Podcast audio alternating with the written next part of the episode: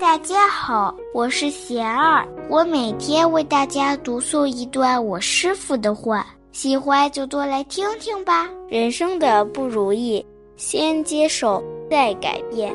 我师傅说，接受现实，接受别人与自己的不同，接受自己是众缘的一部分，而非主宰。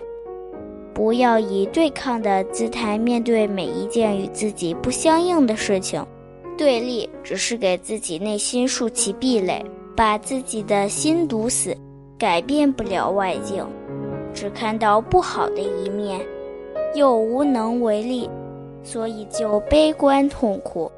不要停留在表面的痛苦上，要继续深入去思考人生为什么有种种痛苦。根源在哪里？怎么去解决？这样就能把对痛苦的敏感转化为智慧。多读好书，与古今中外的智者对话。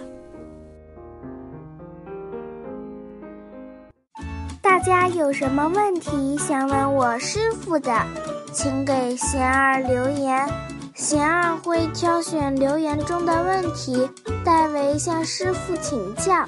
然后在今后的节目中回答哦。